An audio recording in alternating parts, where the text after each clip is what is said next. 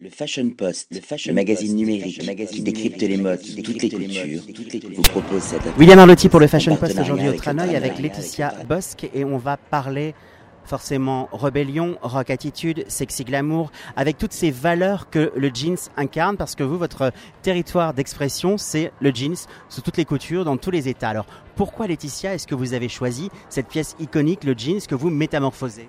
Alors d'ailleurs, d'abord le, jean fait partie d'un vestiaire femme et de mon vestiaire à moi en particulier.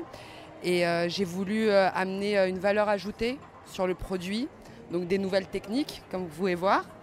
Et c'est tout simplement mon, mon vêtement chouchou, fétiche. Vêtements chouchou, vêtements doudou. On le sent justement dans cette patine, on a l'impression que ce sont des jeans qu'on a portés qui font corps à corps, comme une seconde peau avec la personne qui le porte. Alors le nom, Broken Bow. Why Broken Bow? Why Broken Bow? Because it's a halo de lumière. C'est un halo de lumière.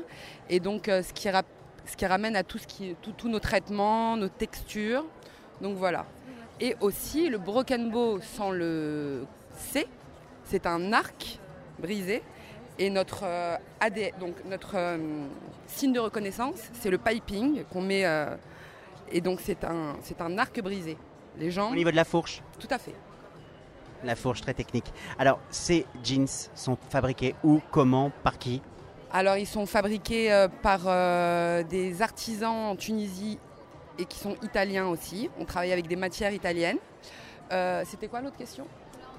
C'était fabriqué où, par qui, comment? Voilà, donc je, je design ça avec un designer qui s'appelle Thierry Lelanne.